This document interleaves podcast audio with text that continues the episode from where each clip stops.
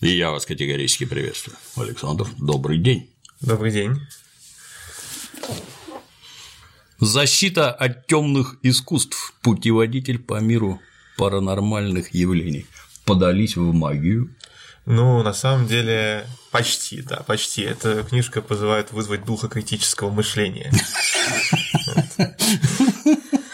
А так, э, на самом деле, ну, тема паранормального, она сейчас как-то ужасно актуальна. Все эти шоу «Битва экстрасенсов», и мы уже достаточно давно пытаемся как-то этому немножко попротиводействовать в частности, вот через э, нашу премию имени Гарри Гудини, где мы предлагаем миллион рублей любому, кто докажет, что у него есть какие-то паранормальные способности. И э, участники передачи «Битва экстрасенсов» их миллион не интересует? А к нам приходили. И нам как? приходили. У нас была, например, на самом первом испытании финалистка «Битвы экстрасенсов». Она сказала, что она чувствует, где деньги, искала спрятанные 5000 рублей в черных ящиках. Она в это верит, по всей видимости, да, в Ну, по всей видимости, да, потому что у нас заранее оговорено вообще все, что будет происходить, полностью регламент прописан от начала и до конца. Вот. Ну, у нас не было сомнений, что она чувствует, где деньги, но были сомнения в том, что она сможет их найти, если никто из присутствующих не сможет ей подсказать. Угу. То есть там один человек случайный конверт кладет 5000 рублей, другой человек перемешивает конверты, размещает их по ящикам, третий человек перемешивает ящики, в итоге никто не знает, где 5000 рублей спрятано. Приходит, разбрасывает сахар, зажигает благовоние, тут деньги, но там нет денег, тут деньги, и там нет денег. Ну и, в общем, она пробовала, пробовала, потом сказала, ну, Куран Байрам, не стоило магией заниматься. Ну, в общем, у нас есть достаточно богатый опыт э, проверок вот такого рода людей, и Такое общее наблюдение заключается в том, что, по-видимому, это люди, которые искренне верят, а иначе бы они, скорее всего, не согласились на такого рода испытания, потому что если ты фокусник, то ты знаешь, в каких условиях фокус у тебя получится, а в каких случаях он не получится. И участвовать не будешь. Ну, зачем, да, зачем Да, как да, бы выставлять себя в каком-то ну, невыгодном свете. Поэтому меня всегда интересовал вопрос, а почему вообще люди верят в такие вот сверхъестественные вещи и продолжают в них верить даже после того, как они не смогли их продемонстрировать в более таком аккуратном эксперименте. И тема вообще это очень давняя, интересная, и на протяжении там, последних нескольких лет я всякие научные статьи по теме того, почему люди верят в паранормальное, что может не так пойти с мозгом э, у человека, из-за чего он может в сверхъестественное поверить, и получилась такая научно-популярная книжка. При этом вот с обложкой идея была ровно такая, чтобы ее положили на полочку с эзотерикой, и действительно, недавно вот в книжном магазине рядом с моим домом она лежала на полочке астрология, э, чем прям неимоверно доставила. А, то есть идея такая, чтобы расширить, скажем так, аудиторию научно-популярной литературы за счет привлечения людей, которые верят в разное сверхъестественное. Я чтобы- некоторые слова даже не знаю. А это, да, главление, оно в духе Гарри Поттера. Ну, собственно, значит, Дементоры, инферналы, авада кедавра, оклюменция это, это из Гарри Поттера. Это из Гарри Поттера. Ну, защита от темных искусств предмет. Да-да-да-да-да. Да, Кто-то уже шутил, что должность э, профессора защиты от темных искусств проклята, поэтому недолго осталось. Если вы не прочитаете эту книгу, призраки будут ходить за вами следом. Так-так, и про что же тут? А, Ну, собственно, на самом деле начинается она с разных примеров того, как самые разные повреждения мозга могут приводить к определенному типу мистического опыта. Биологические повреждения Больше про биологические, да. Ну, там, типа, палкой по башке. В том числе и палкой по башке. Например, был человек, который а, в сущности из-за того, что он в некоторый период своей жизни очень активно занимался хоккеем и получил большое количество травм головы, в пожилом возрасте он был уверен, что э, его кота подменили, подменили спецслужбы. Вот, писал письма жене, не, не, не, не доверяй, не доверяй, Коту. не доверяй коту, да. А какой интерес он Вот. для спецслужб представлял интерес? Не знаю, но он представлял очень большой интерес для нейробиологов, которые поставили Медицины, ему да. диагноз синдром Кэтгера или синдром подмены кота. Тут игра слов, потому что есть э, более известный синдром Капгра. Это синдром, при котором э, человеку кажется, что кого-то из родных или близких подменили двойником. А тут как бы Кэтгера, Кэт, кошка. Ну, в общем, вот э, обыграли ученые такую шутку, получилось очень, очень забавно. Ну, у него какие-то были проблемы с э, памятью этого человека и еще другие проблемы, но А в целом, то есть, э, понятно, что это такая экзотика, вот именно синдром Кэтгера, но некоторые люди верят, что э, существуют какие-то монстры, которые могут взять и убить человека, а потом занять его место, воплотившись в новое тело. Их еще допельгангерами называют. Uh-huh, uh-huh. Про таких э, есть всякие там сказки, такие страшилки, ужастики, которые можно в интернете найти. Вот, ну, это, опять же, да, экзотика, но более типичная ситуация, когда, например, вот э, человеку кажется, что какой-то голос там диктует ему, что он должен совершить какое-нибудь убийство или еще что-нибудь, как бывает при параноидальной шизофрении. Была такая песня у Владимира Высоцкого.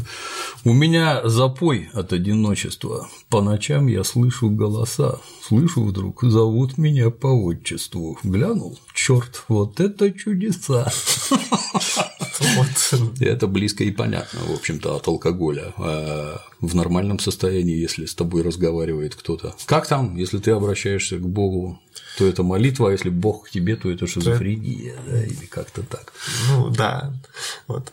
А, но одна из идей, как бы, как вообще я продумывал, да, эту книжку, вот есть реальная проблема. Люди, которые верят вот в, там, в чертей, с которыми там общаются высшие силы а, непосредственно, они увидят ну, книжку, в которой сразу начинается с того, что вот Бог – это иллюзия, как у Докинза, угу. и они, что будут ее читать, ну, они ее выкинут.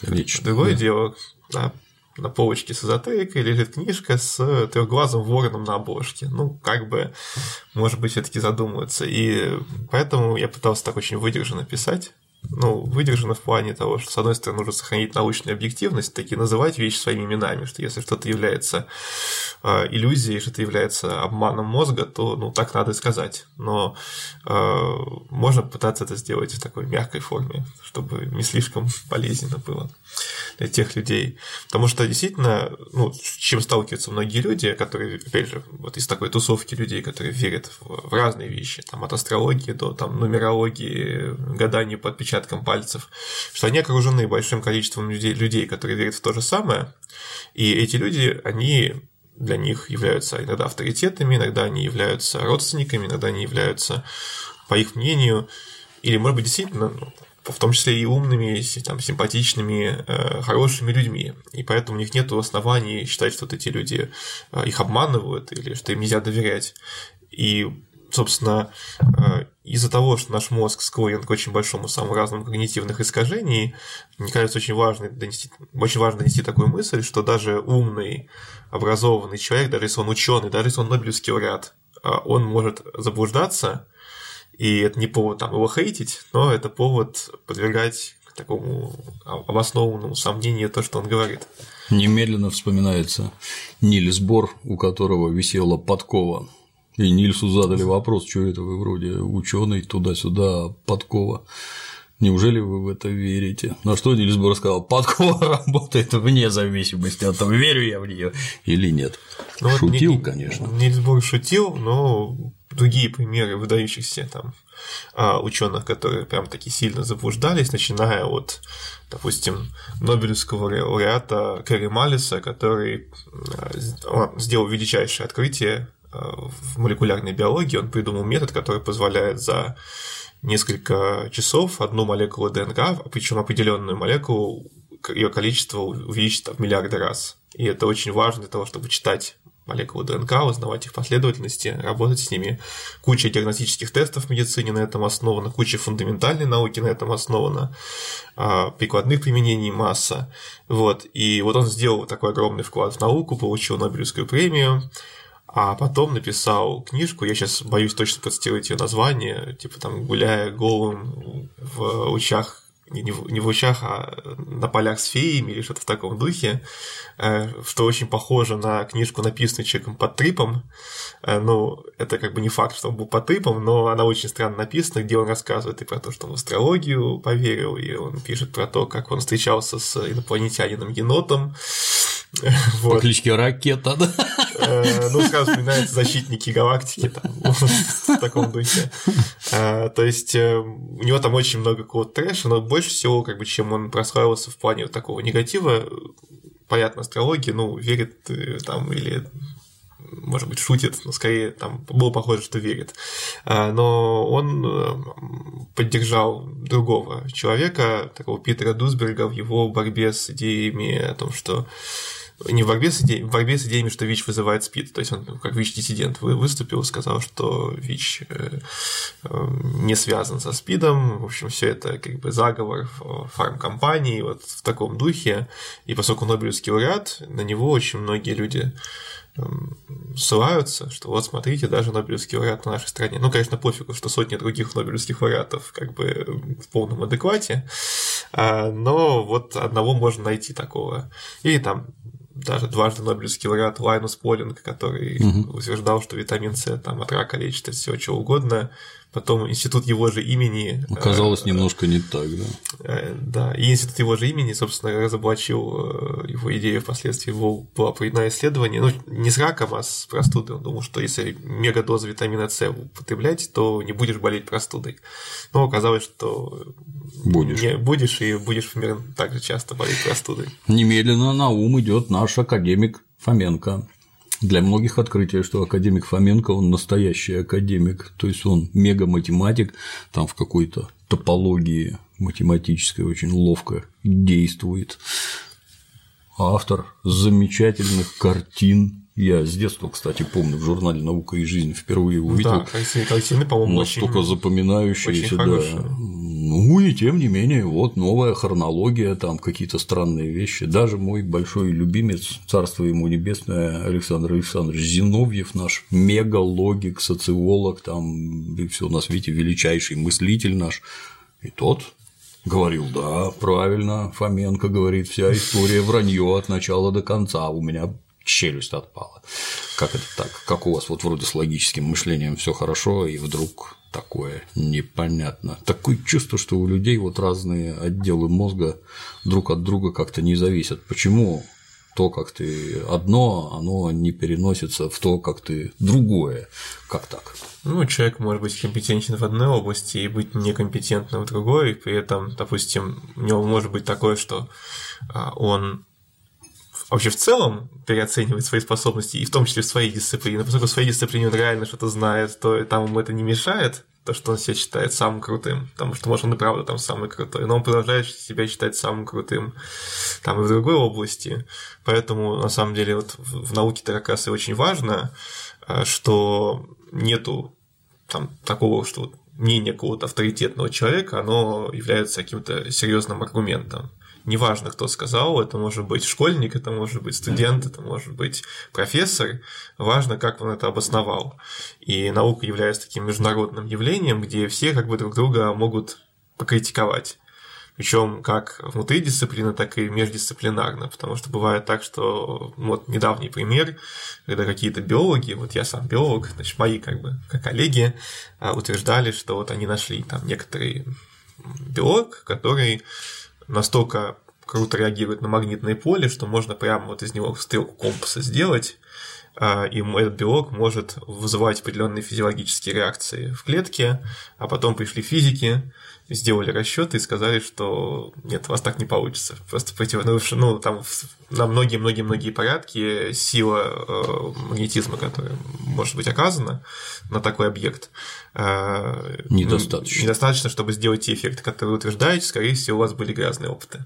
Ну, примерно так. Ну и дальше потом другие биологи пытались это воспроизвести, и у них не получилось. То есть, действительно, кто-то накосячил, принял какое-то там, может быть, случайное движение этого белка за то, что он движется вот как надо, там по магнитному полю. Ну, в общем, история как бы такая сложная, но суть ее в том, что вот вышли физики, раскритиковали биологов. Э, вы не правы. И нормальная реакция как бы в этом случае, что ой, ошибались. Как бы, это нормальная реакция нормального ученого, потому что любой человек может ошибаться, все в чем-то ошибались. Эм, у меня были примеры, когда я писал некоторые научно-популярные статьи, потом выяснялось, что вот те исследования, на которые я опирался, они оказались полной ерундой. Была очень, просто очень прикольная была история, когда, значит, э, был такой эффект обнаружен, что если нарисовать глаза где-нибудь, например, нарисовать глаза там, на стене или на экране компьютера, когда человек выполняет какую-нибудь задачу, связанную с этическим выбором, ну, например, а, он хочет э, решить, там, дать ему там, 90% некоторые суммы денег на благотворительность, или там 50%, или там 30%, или убрать за собой поднос после того, как он поел в, в кафешке. Угу. Ну, какие-то вот вещи, связанные с типа, порядочностью, с хорошим поведением. А, что вот если глаза нарисовать, то почему-то люди ведут себя более хорошо. Угу. Как будто бы ну, кто-то, смотрит. смотрит, значит, кто-то смотрит, значит, надо вести себя хорошо. И это вот такая красивая идея. Угу. А, и было несколько исследований, где это получалось. Но потом пришли другие ученые, попытались сделать то же самое, в некоторых вариантах, по крайней мере, и у них не получилось. Ну, там не было речи о том, что они утверждают, что прям все опровергнуто, но говорил, что, по крайней мере, если раньше думали, что вот прям неважно, там, нарисовали глаза и, и все, как бы люди начали лучше себя вести, когда за ними следят, нарисованные глаза, что уже ну, смешно, но забавно. А, но, э, по крайней мере, этот эффект, если и есть, то он сильно более ограничен, сильно менее выражен, чем предполагали ранее. Ну вот, как бы все, все когда-то ошибаются. И прелесть науки в том, что она постоянно как-то совершенствуется и за счет способности к самокритике. Ну, если рано или поздно выползет, что это было неправильно, вот мы выдвинули некую гипотезу, а дальше убедились, состоятельно она, несостоятельно, а как по-другому, я, честно говоря, не представляю. Ну, есть как бы, вот, есть истина, она дарована сверху, и как бы мы в это верим, и у нас есть наш личностный опыт веры вот в эту истину, и нас уже не очень-то волнует, что там дальше по этому поводу скажет наука. В принципе, людей, которые именно так рассуждают, их очень много. Людей, которые исходят исключительно из того, что они считают какого-то человека непоколебимым авторитетом, там вот это вот э, высокий, там, не знаю, э, это может быть батюшка, это может быть там чиновник какой-то, это может быть э, просто какой-то местный, не знаю, известный, влиятельный человек, знаменитость, кто угодно. И люди не может этот человек врать. Ну, может быть, он даже и не врет, а. Извините за нескромность, наблюдаю на собственном примере, когда с обретением некоторой популярности внезапно к тебе начинают обращаться по таким вопросам, о которых я вот даже как-то не знаю. Ну, я придерживаюсь а, специфической точки зрения.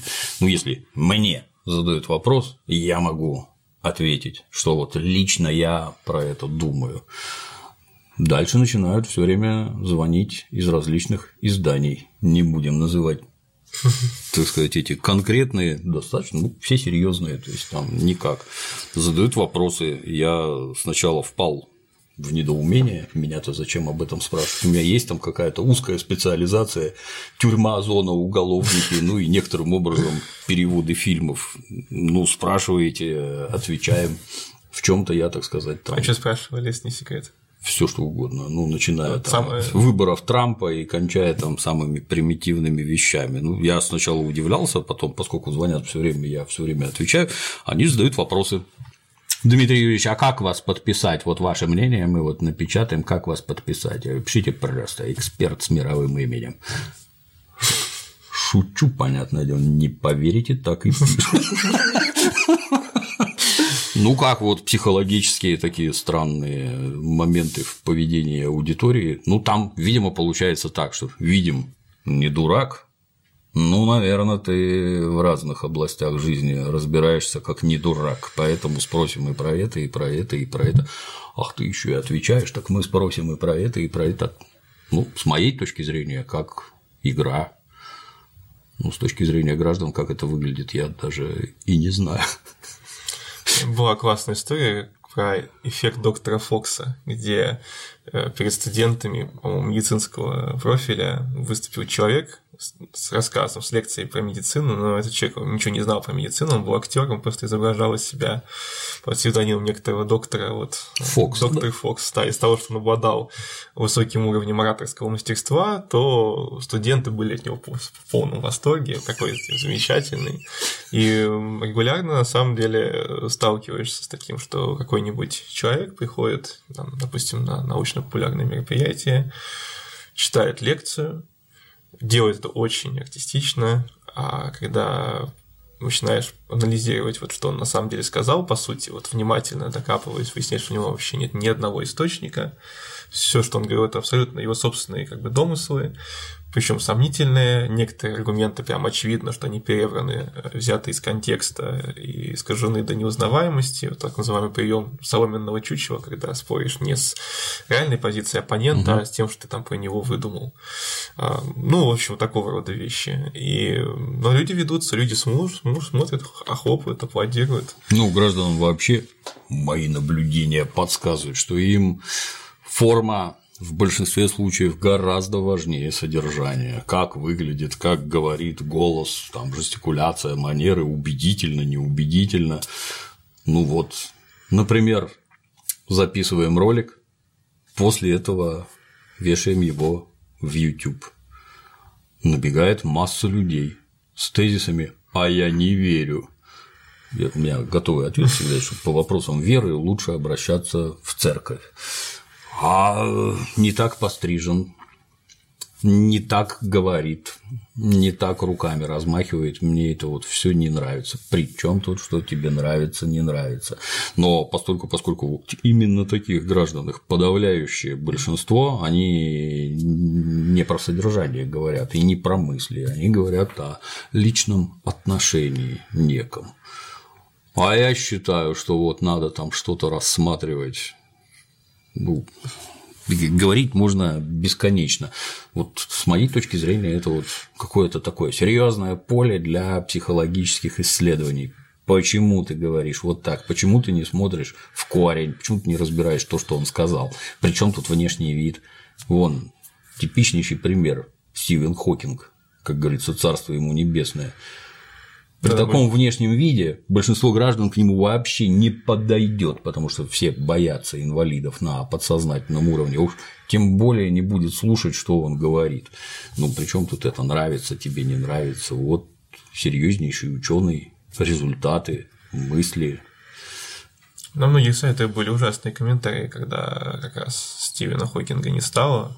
Там, типа, народ шутил, что вот, типа, ну, не буду повторять шутки, но вот прям по, по поводу его инвалидности, типа, какой вообще он там вклад в науку внес, все такое. Большой, но... вы не поверите. Большой, да. да, большой, можно пойти, есть такое, такая метрика, она, конечно, там не безупречная, называется индекс Хирша. Можно пойти посмотреть, какой вот Хокинг и сравнить с нашими какими-нибудь. С тем, какой вклад внес шутник, вот этот, например, вот шутник, какой вклад внес. Я полагаю, что вообще никакого. Шутник, да. шутник большой. Кстати, вот э, э, была даже, даже некоторые люди, которые как бы, позиционируют себя как интеллигентные, хотя и за пози... ну, как бы, лагерем не противоположно, ну вот э, Кураев, например, угу. вот на эхо Москвы выступал, и по поводу Хокинга там тоже, значит, начал обсуждаться вопрос о его научных заслугах, и как бы так по диалогу шло к тому, что нет никаких таких особых-то заслуг, больше пиар-проект Хокинг. Вот такая позиция была озвучена. Я надеюсь, что я ее не сильно исказил, но могут желающие пойти почитать. Ну, примерно так. И я прямо возмутился, как бы вообще. Вот кто пиарил проект, так это вы, товарищ Кураев что вы сделали для науки? А, ну, бог с ним. А у меня по поводу вот людей, которые странно реагируют, я как раз вчера здесь в Питере в книжном читал лекцию по поводу, ну, по книжке, и лекцию прочитал, пошли вопросы, отвечая на вопросы, какая-то женщина поделилась своим опытом паранормального, что вот она там предвидела будущее, ну, я начал объяснять, как разного рода сбои в памяти, плюс склонность людей искать подтверждение своему собственному мнению, плюс э, выискивание закономерностей в случайных, не связанных фактах э, порождает такого рода убеждения. И, значит, какой-то молодой человек, который в заднем ряду стоял, он не выдержал, сказал, что вы просто слишком зашоренный, и поэтому вы людям вешаете лапшу на уши, и убежал. Вот. И было смешно, что он... Как... Не стерпел, да? Было смешно, что он настолько незашоренный, настолько незашоренный, что как бы даже не, не стал слушать, что я ему на это отвечу, не стал вступать в полемику, не стал приводить какие-то аргументы, не стал приводить свои доводы, почему он таки считает, что на самом деле паранормальные существуют. Нет, просто выкрикнул и убежал, гордо удалился. Ну, люди, мягко говоря, странные все таки Вот я все всегда к самому примитивному. Вот у вас есть, например, наука астрология. Каковой? Ряд граждан ее считают, она наука. То есть гороскопы составляются на основе сугубо верных астрономических данных. Сатурн в восьмом доме или что там у них такое, вот это так стояло, это так, это туда, это сюда. Вот у меня вопрос. Вот бывает, например, чемпионат мира по футболу. Одно из ну, наверное, самое популярное спортивное мероприятие на планете Земля. Там по 4 миллиарда сидит и смотрит телевизор, кто же кого победит. Есть команды. В этих командах я не силен в футболе, ну, по-моему, по 11 человек.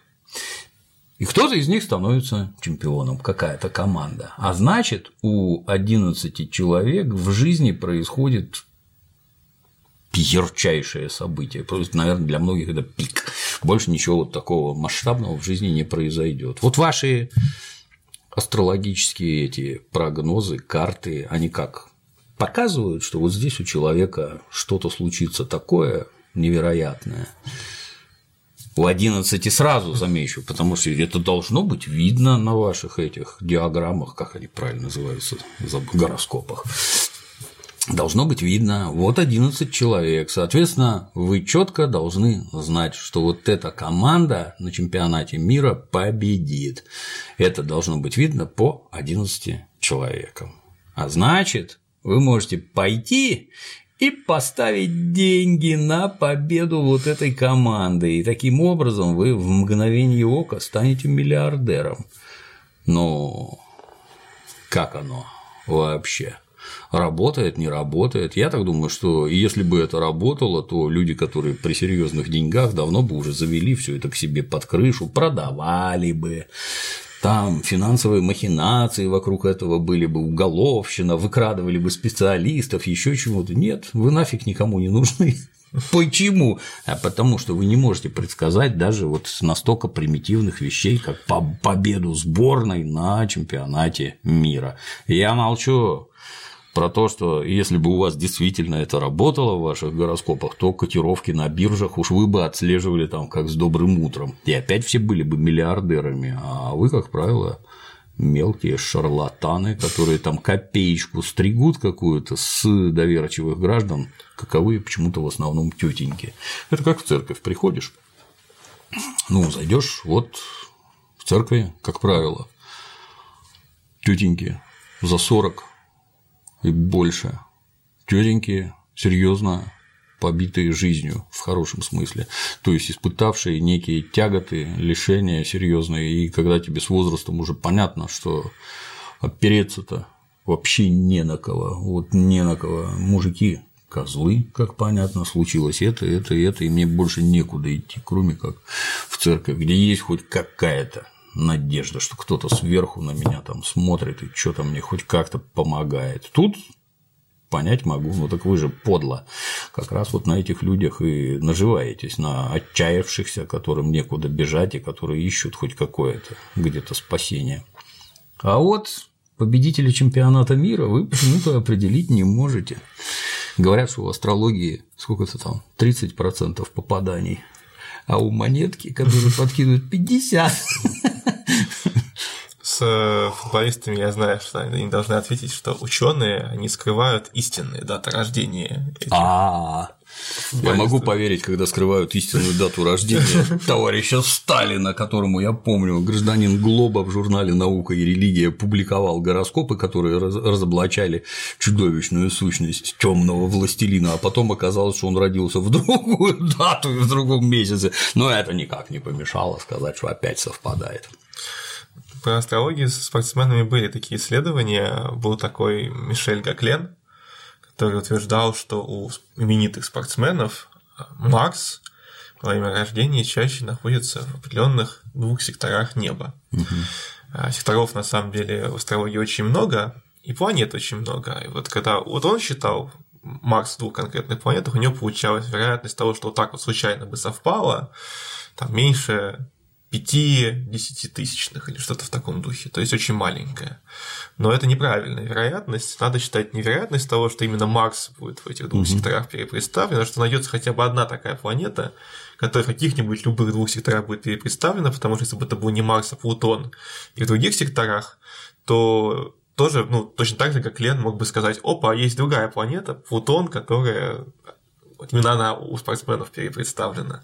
И если мы сделаем такую поправку, вот на, на, на, это называется поправка на множественное сравнение в, в рамках э, статистики. Э, и то оказывается, что уже вероятность не 5 десятитысячных, а 29% того, что где-нибудь на такой выборке круга Клена получится хотя бы один такой эффект. Я... И не, Неудивительно, что потом э, американские ученые пробовали воспроизвести исследование Коклена на каких-то своих спортсменах, но у них ничего не получилось, на что им Коклен сказал, да вы просто баскетболистов включили. Естественно, с баскетболистами это не работает. То есть еще и, без, еще и оказывается, нужно правильных спортсменов выбрать, а иначе как бы не будет этого эффекта. В общем, очень сложная, сложная наука астрология. Тут еще стоит вопрос с правильными планетами, потому что до 19 века о существовании Урана, Нептуна, Плутона никто почему-то не не знал. И как-то без них расчеты обходились, безусловно, верные, я не сомневаюсь в этом. А вот они обнаружились, и какие свойства вы им приписали, кто приписал, как. И я как советский пионер физику в школе учил, например, мне интересно, а что вот это вот воздействие планеты на непонятного персонажа, который даже не песчинка в масштабе Вселенной родился на планете Земля, а воздействие от Юпитера, например, который чуть ли не Солнце по размеру, и Плутона, который недавно разжаловали из планет в какие-то там эти планетоиды или что-то такое, оно одинаковое, да, вне зависимости от массы планеты, вне зависимости от расстояния, они одинаково действуют. Что это за мифические силы такие?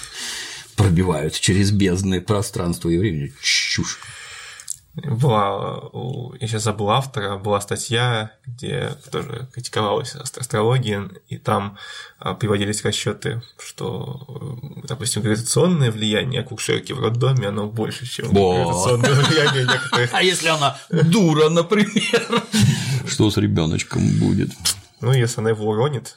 И вопрос, вот он э, в утробе, вот это вот стенка живота из человеческой плоти, она напрочь отсекает все эти излучения, я правильно понимаю? То есть вот Всё. Уран и Нептун не действуют, пока он в пузе сидит, а родился, началась, значит, жизнь. Это излучение, которое не зависит от расстояния и массы, на него напало тут же, и он стал совсем другим. Ну, есть ли про астрологию в книжке? Есть, да, как раз э, шестая глава, она называется «Прорицание». Угу. Там я шучу на тему того, что вот в мире Гарри Поттера там вроде как и магия вся есть, и даже там издевались над преподавательницей прорицания, она там как так немножко как умалишенная себя вела, и все ее подстебывали, что даже на фоне разных э, магических практик, даже на, на их фоне астрология выглядит достаточно забавно.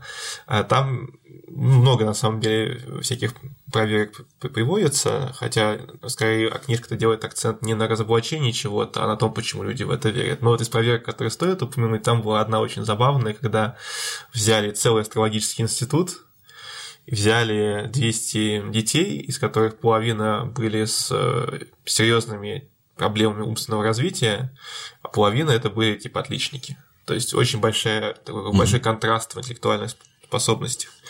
И просили институт астрологический и еще человек 20 индивидуальных астрологов, чтобы они по натальным картам, то есть с учетом точного там времени рождения, отсортировали на, этих людей на две кучки, им давали угу. вот эти вот да, натальные да. карты, они даже сказать, это вот типа гений, это да. Не гений. Не гений. А, ну и, естественно, у них они справились не лучше, чем монетку мы будем подбрасывать.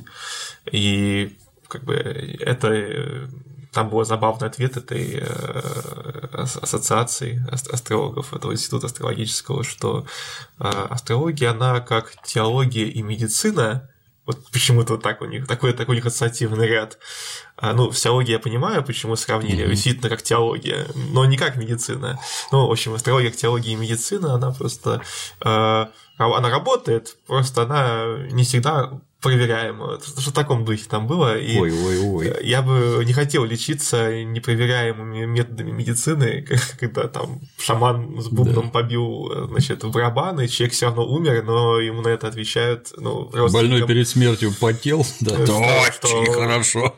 Он бы, иначе он умер бы еще быстрее, да. Ну, в общем, меня бы такое не очень утешило.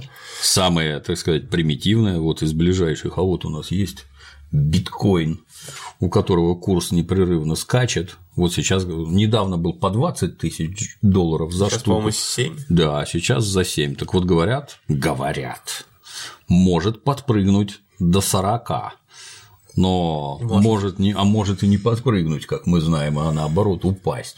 Ну, это же очевидно можно просчитать скачки биткоина, как у него в его натальной карте, когда он родился, появился, и какие у него вообще колебания. А значит, на этом можно чудовищно нажиться, если скупить по 7, а потом продать по 40. С героина не все столько зарабатывают, сколько астролог может нарубить на биткоине.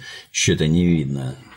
Даже богатых. Ну, наверное, кого-то там разводят чисто психологически. На мой взгляд, все это вот четко упирается в деньги все время. Это некий сегмент рынка, в котором ну, шарлатаны, правильно их так назвать неправильно, окучивают наиболее доверчивую часть населения, собирая с них деньги. Ну, успешно получается. Формулировки все настолько расплывчатые, что и не Я, наверное, рассказывал, не рассказывал, не помню. Я на службе глубоко интересовался хиромантией, что там у кого на руках нарисовано и как это вообще. Читал книжки, книжки в основном старые, естественно, но немецкие, например, были новые. Там, когда уже про медицину там начали лепить всякие там эти э, полосочки на ногтях, как там вот белые полосочки бывают, это что-то в организме случилось, а в общем-то по скорости ногтя там можно определить, когда там у тебя возможно было нервное потрясение, какое-то событие, то есть такие наметки для обработки мозга. Ну, и меня вот особо интересовали убийцы, например, что вот у убийцы там знаки совершенно конкретные, он убийца. Ну, мне на службе было интересно, я вот 39 человек, благо мы их там это сначала, давайте, как это у нас говорят, на рояле сыграем, отпечатки пальцев, дальше намажем всю ладонь типографской краской, вот у тебя эти дактилокарты, ну давай посмотрим ну, 39 доказанных убийц. Ну, многие могут сказать, что там у нас невинных непрерывно осуждают и всякое. Хорошо, давайте отметем половину, и их получится, грубо говоря, 20, да. А остальные ни в чем не виноваты, но никаких знаков ни у тех, ни у других.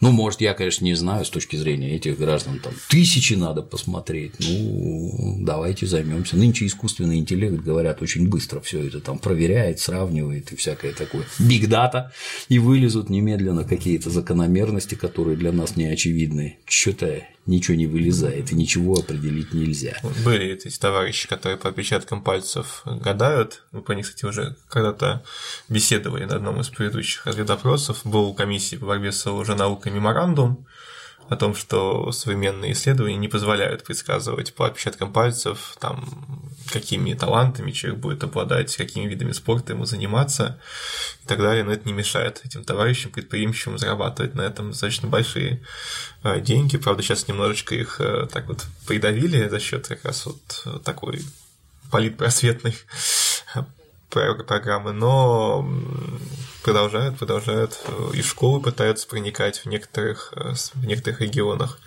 Так что это... Вообще, мне кажется, что вот вся вот эта вот мне все время представляется как поднявшаяся со дна муть, которая вот взвесь какая-то висит, и в результате ничего вокруг не видно. Мне кажется, что оно либо во время каких-то чудовищных социальных потрясений, либо после, либо перед, но это точно какие-то социальные процессы, происходящие, когда граждане мечутся, не видят ни в чем опоры, они не понимают, куда им бежать, за что хвататься, ну и вот остается только уповать на сверхъестественное.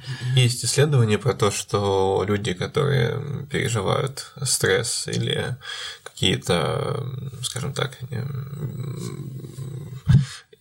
находятся в состоянии неопределенности, то есть когда что-то угрожает их жизни или, в общем, все плохо, угу. они становятся более склонными к тому, что называют апофения, склонность людей искать закономерности в бессмысленных данных. То есть, а, там, грубо говоря, мы все можем распознать лицо человека и можем увидеть лицо там в смайлике. Ну, а может, можем увидеть лицо и там на бутерброде, да. на гренке подгоревшей, или там на поверхности Марса а, а можем увидеть его и совсем где-то, где его даже намек какого-то нет, там какая-то клякса, и человек смотрит, говорит, о, это инопланетянин, о, это там, это коряга, это лохнесское чудовище, о, этот пенек, это явно леший. То есть э, у нас есть э, полезное эволюционное приобретение в виде способности находить самого разного рода закономерности в угу. визуальных сигналах, в звуковых сигналах, в причинно-следственной связи находить. Но иногда люди находят их там, где их на самом деле нет, и оттуда, на самом деле, вырастают самые разные такие магические практики, магические заблуждения. Но вот астрология как раз, мне кажется, является порождением такой апофении, когда люди считают, что вот некоторые типы закономерности, которые они видят, не могли получиться случайно. Был астролог, с которым я беседовал, вот он там посмотрел на какие-то знаки зодиака, точнее, даже не на знаки зодиака, он, у него какая-то своя была астрология, он смотрел на какие-то у него были какие-то свои знаки, ну, не будем вдаваться mm-hmm. в подробности, ну, на самом деле, были бы знаки зодиака. А, он э, определил, что вот у выдающихся теннисисток всегда одни знаки встречаются чаще, чем другие, и что это не могло быть случайно.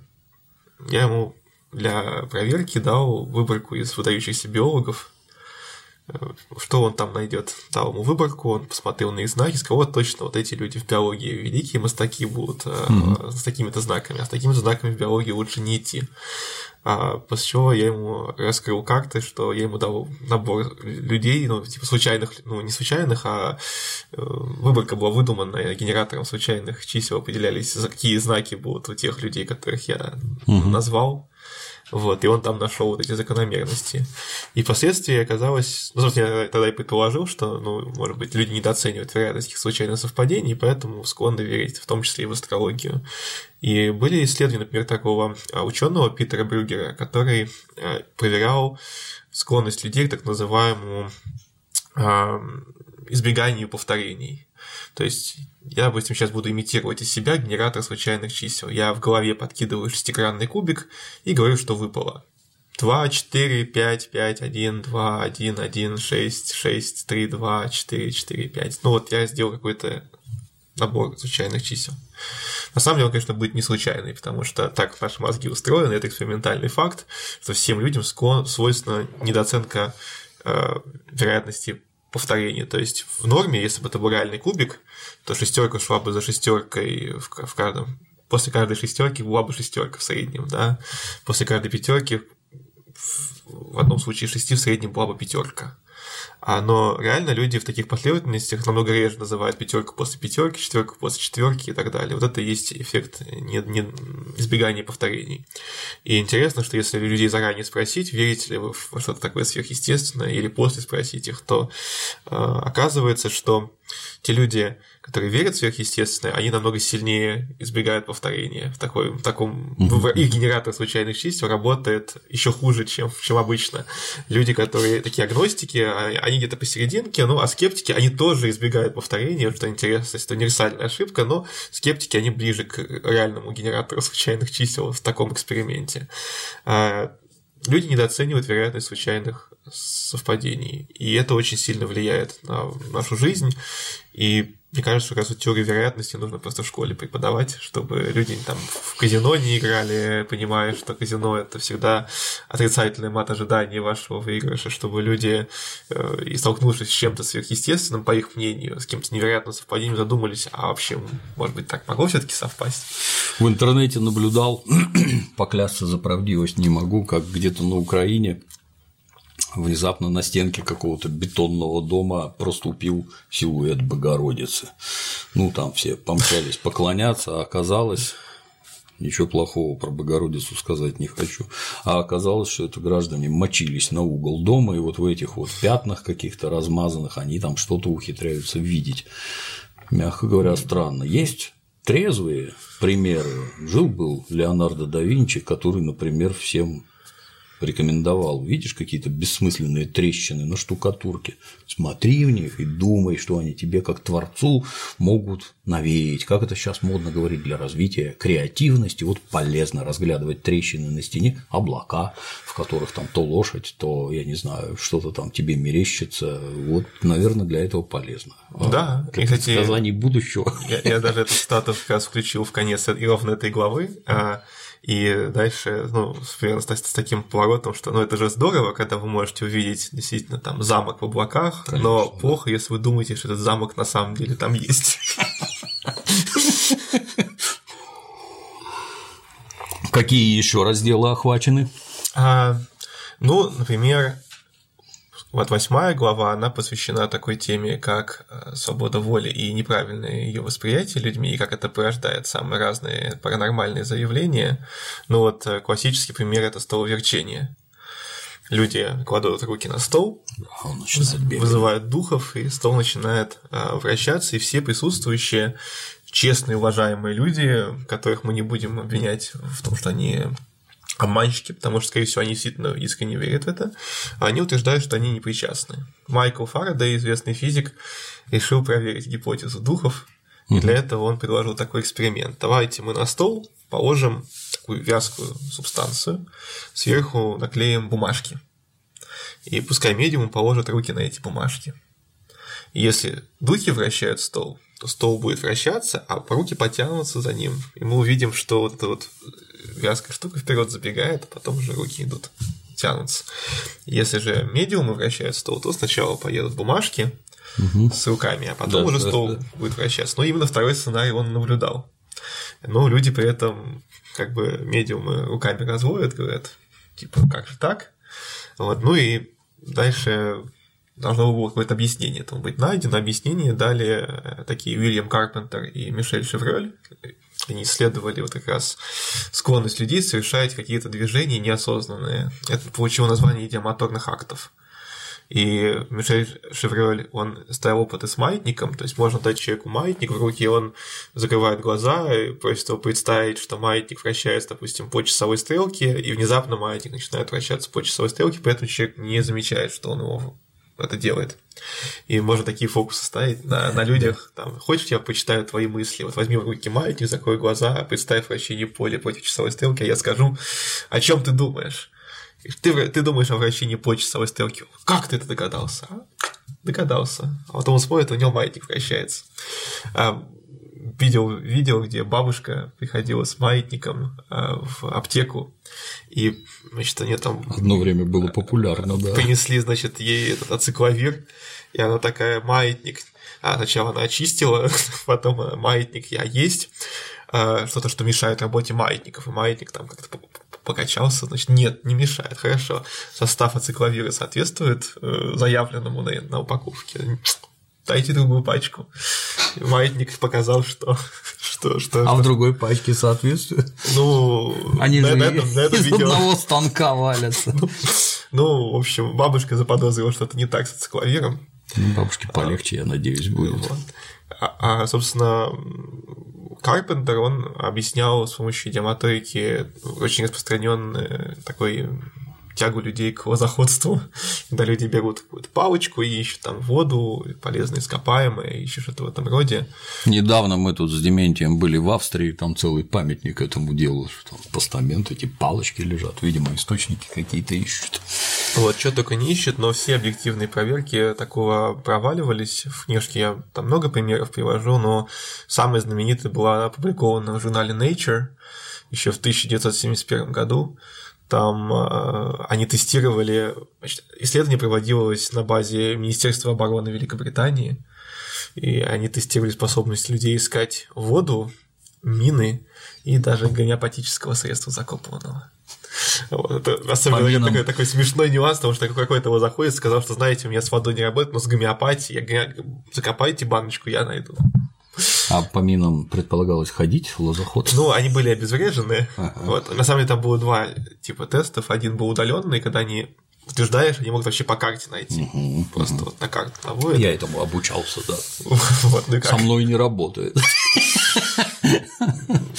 А второй вариант был, они, значит, э, как вот в игре минер, который э, на компьютере, значит, там да. сделали разлиновку поля 20 на 20, кто-то случайным образом выбирал, где закопать мины. У них были металлические, ну, муляжи мин, были пластиковые, были просто где закопали, раскопали землю и снова закопали.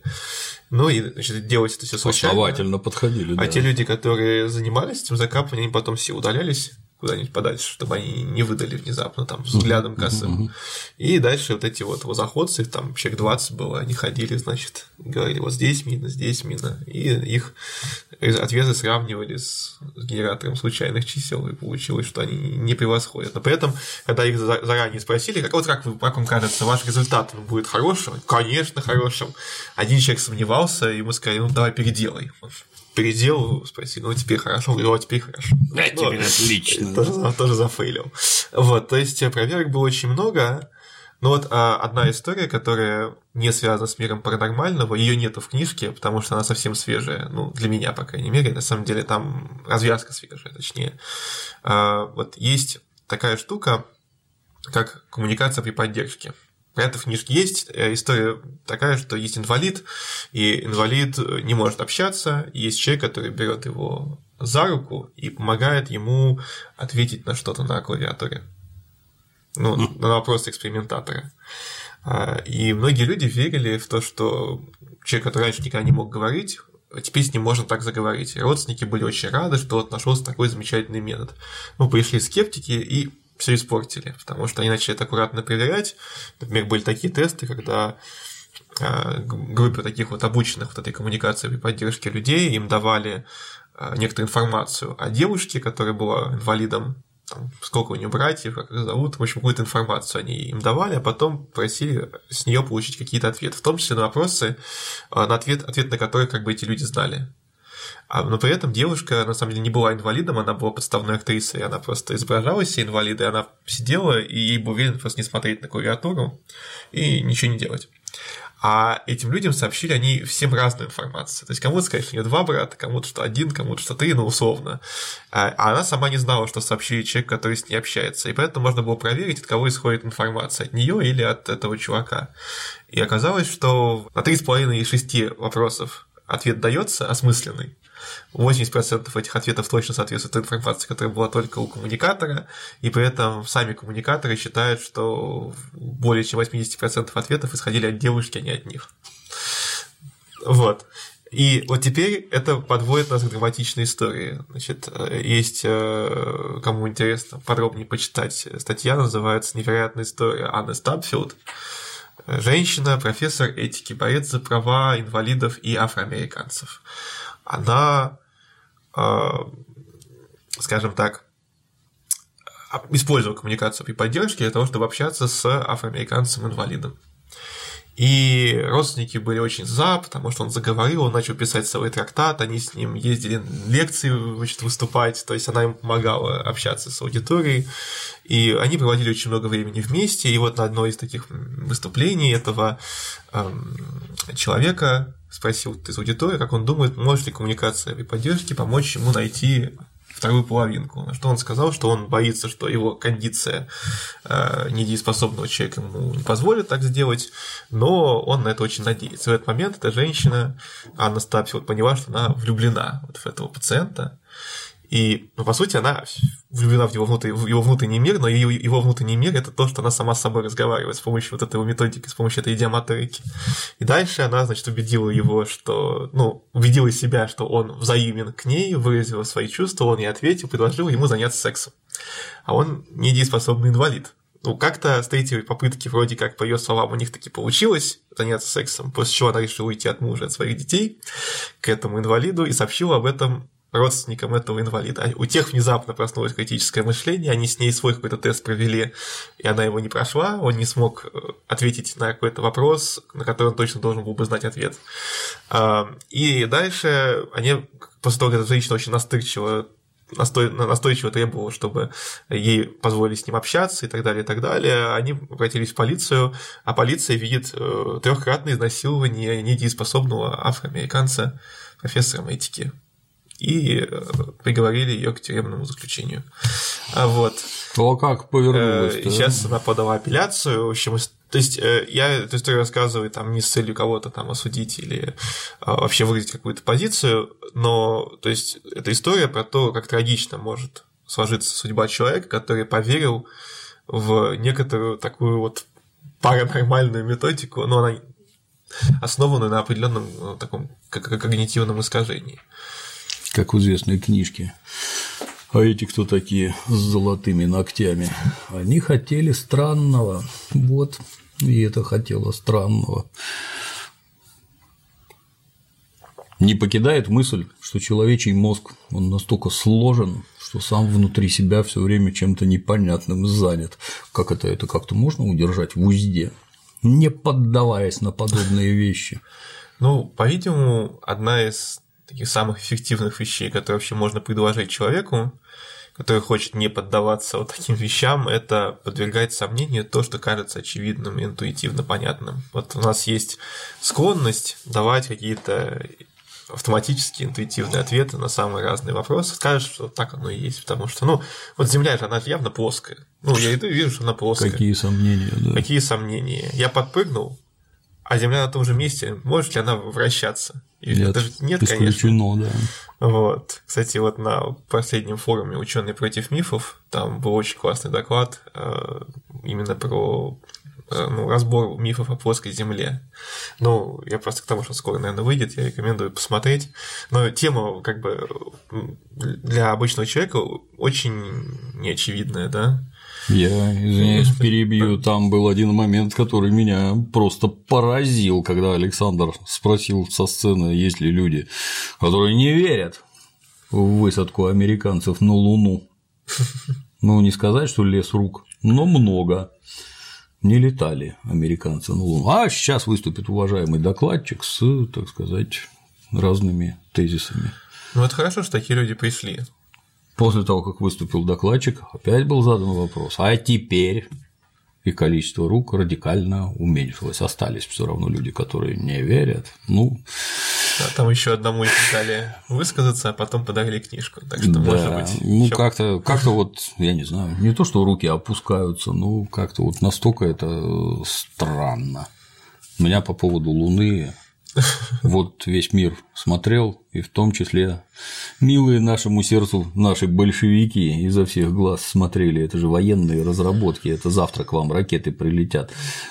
Все, так сказать, внимание военное было брошено на отслеживание, как они летят к Луне, летят, ли, переговоры и прочее. Значит, значит, тупые большевики ничего не поняли, да, или был тайный сговор с американцами. Мы знаем, что вы не летали, но рассказывать не будем. Что ж такое американцы посулили русским, чтобы они говорили вот так. Ну и дальше бред понесся, как этот, как снежный ком с горы. Чем дальше, тем больше. При том, что с точки зрения пропаганды, как раз Советскому Союзу уличить их в том, что они Первейший, не летали. Обман. Вот, фотки. Все врут проклятые капиталисты. Не могут они летать на Луну, только мы. Ну, Но не и вдруг нет. Странно, странно. Надо будет еще поразоблачать такие мифы. Скоро будет, я так понимаю, следующий форум. Ну как-то диковато, я не знаю. Все-таки про Луну это еще хоть как-то понятно. Ну, Плоскую что- землю. Да, ну потому что есть какие-то фотки, где там луноход и американский и экипаж фотографировали на Земле, где-то тренировались в Исландии, где-то там, я уж не помню, куда они ездили. Есть фотки, где четко понятно, люди в скафандрах и с этим прибором стоят на Земле. А, обман. Ну а плоская земля, ну вы чего вообще? Ну как так можно? Ну это ж вы в школу не ходили. Я могу понять, когда какой-нибудь В школе заговор. да, американский рэпер, там в умственных способностях которого никаких сомнений нет. Вот американский рэпер, который говорит, что Земля плоская, это да, понятно, но у нас-то все таки образование какую-то силу хоть имеет. Ну, он YouTube-блогер объяснил всем, как правильно называть этих людей, которые верят в шарообразную землю. С Он, кстати, шутил. Там же очевидно, что это шутка, он глумился. Не смотри, что маленький, а умный. Это он Да? глумился, Ну, да. Я не знаю, там сложно сказать. Точно. Точно. Он не приходил, не приходил на, на разведопрос. Получил нет, я не знаю, где он живет, но получился великолепно. Талантливый паренек, очень смешной. Ну, он стал, стал мемом, да. Стать, Забавно. стать мемом в таком юном возрасте. Это ты- Кому присоветуем? Кому книжечка-то? Людям умным или все таки всем подряд? Всем подряд. Ну, особенно если у кого-то есть э, родственник, который верит во что-то такое очень странное, и в некоторых случаях, допустим, даже если это, ну, особенно если это угрожает его жизни, если он верит в какую-нибудь, не знаю, гомеопатию. А, То- почему, а почему у ворона три глаза? А ну, на самом деле, почему у него три глаза, точно, точный ответ, точный ответ знает только тот, кто его рисовал. Вот, его рисовал не я, его рисовал э, человек из издательства «Кор- «Корпус» Андрей Бондаренко.